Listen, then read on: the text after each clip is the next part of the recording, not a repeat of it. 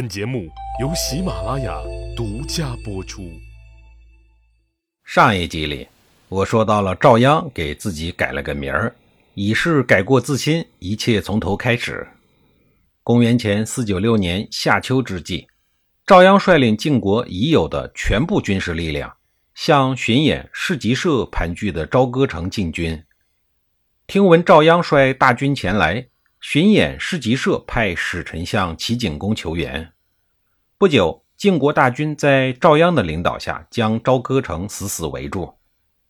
野心勃勃的齐景公等待晋国内乱的这一天，已经足足等了半个世纪。为了能够插手晋国内政，齐景公约定鲁定公、卫灵公一起商量救援巡演市集社，同时邀请宋景公也加入反对晋国霸主的阵营。市集社巡演为了能够打击晋国后方，以减轻朝歌城正面的军事压力，派亲信大夫西城父前往戎狄，挑拨戎狄人与晋国的矛盾，联合戎狄人的军队袭击晋国的国都。巡演市集社的乱军与戎狄联军，趁着晋国大军主力都被赵鞅带往前线，而国都似乎只有智氏一家的军队驻守，于是向国都发起了突然袭击。老谋深算的智利不会不知道擒贼擒王这一要理，派军队稳守国都，使得国都始终稳如泰山。乱军久攻不下，最终失败而逃。西城父逃到了成州，戎狄人首领小王陶甲逃到了朝歌城，与市集社巡演会合。巡演市集社的第一轮攻势就此被瓦解了。沉稳的智利坐镇国都，是赵鞅牢固的后方基地。敌军退了以后，赵鞅进一步加大了攻打朝歌城的力度。入秋以后，齐景公与宋景公在尧地会面，再次商量救援市集社巡演的事儿。无论齐景公如何挑动市集社巡演的余党继续作乱晋国，赵鞅的大军始终围困朝歌，意在围城打援。后来，市集社巡演的家臣季秦、高强从朝歌城内成功突围。两个人来到了袁二亲的封地，号召他们二亲的家族军队救援市集社和巡演。在市集社巡演的一再催促下，这一年的冬天，市集社巡演的军队在季秦、高强两个人的领导下，如同依据，向晋国陆地发起了进攻。这个时候，齐景公终于拉来了一个反晋国的同盟，这个人就是郑献公。为响应季秦、高强的军事行动，郑献公与齐景公派兵与市集社巡演的家军联合，猛烈地进攻赵鞅的封地百泉。面对敌人的反攻，赵鞅沉着应战，分别与陆地百泉打败了敌军。经过长达大半年的恶战，双方都进入了休整期。在内战的第一轮，赵鞅取得了较为辉煌的战果。但是很多不利的因素也相继出现了。一是以齐景公为代表的反晋国集团实力非常的强悍。齐景公是春秋后期齐国一位有着伟大政治抱负的国君，他的目标是重建吕氏霸权。市集社巡演还在晋国为亲时，齐景公就已经在诸侯中拉帮结派，悍然地攻打晋国本土。市集社巡演发动叛乱。诚恳邀请齐景公插手，正中齐景公的下怀。齐景公在赵鞅围剿市集社巡演叛军的时候，便会盟卫灵公、鲁定公、郑献公、宋景公等商讨营救市集社巡演。齐景公的险恶用心，很大程度地削弱了晋国。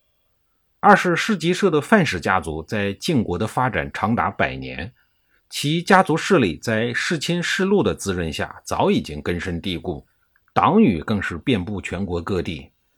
在他们的祖宗世盖、世鞅的经营之下，范氏的实力早已经位居六卿之首。其次，中行氏在玄燕、玄吴的南征北战中，掠夺了大量的土地与财富。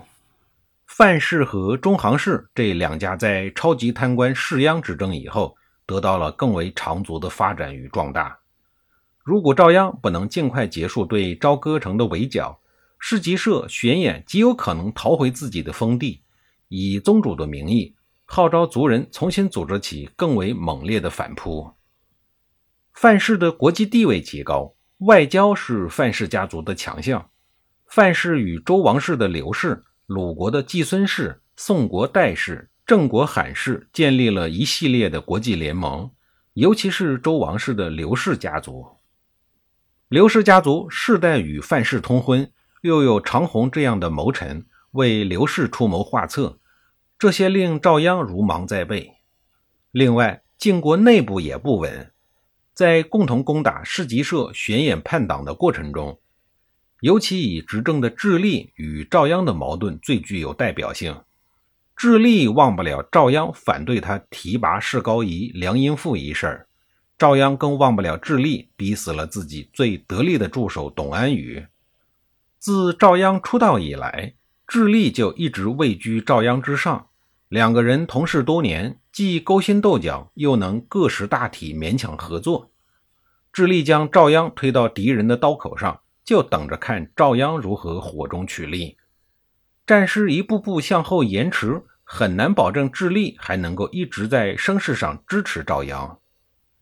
经过一年多的休整，公元前四九四年初，赵鞅带领赵氏的部队向市集社巡演的另一个据点邯郸发起了猛攻，以期望速战速决。在大军的进攻之下，邯郸瞬间告急。形势逼迫齐景公、卫灵公抽调朝歌城的援军向北进军，救援邯郸，同时围住了赵氏家族的基地五路。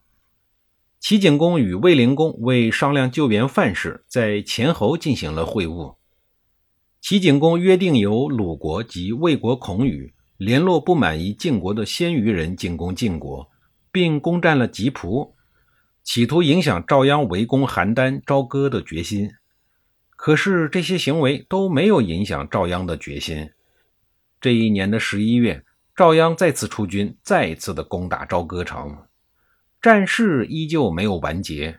一生精打细算的齐景公决定放一次大雪，他调拨了大量的粮食与军队，由郑国的子尧、子班押运送往前线。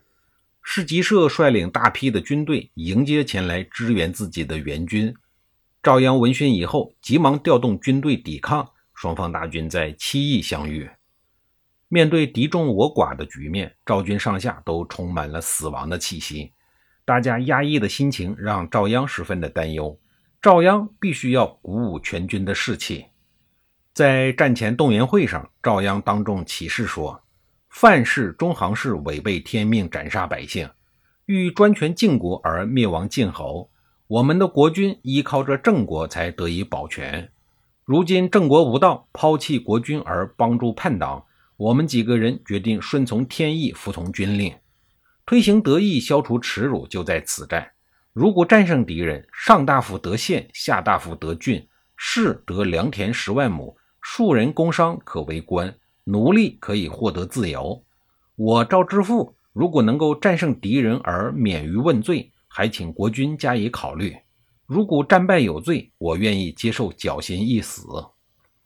我死了以后，请以下卿之礼下葬，用没有装饰的车马装运我的棺材，也耻于将我的尸体葬于我先祖的墓地。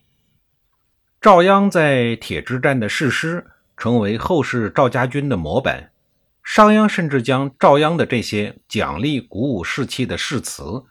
编制成系统的制度，作为秦国的国法，成为战国后期秦国强大军事力量的精神支柱，也就是军功爵制度。下一集里，我继续给您讲这个战前动员誓词对战争的影响。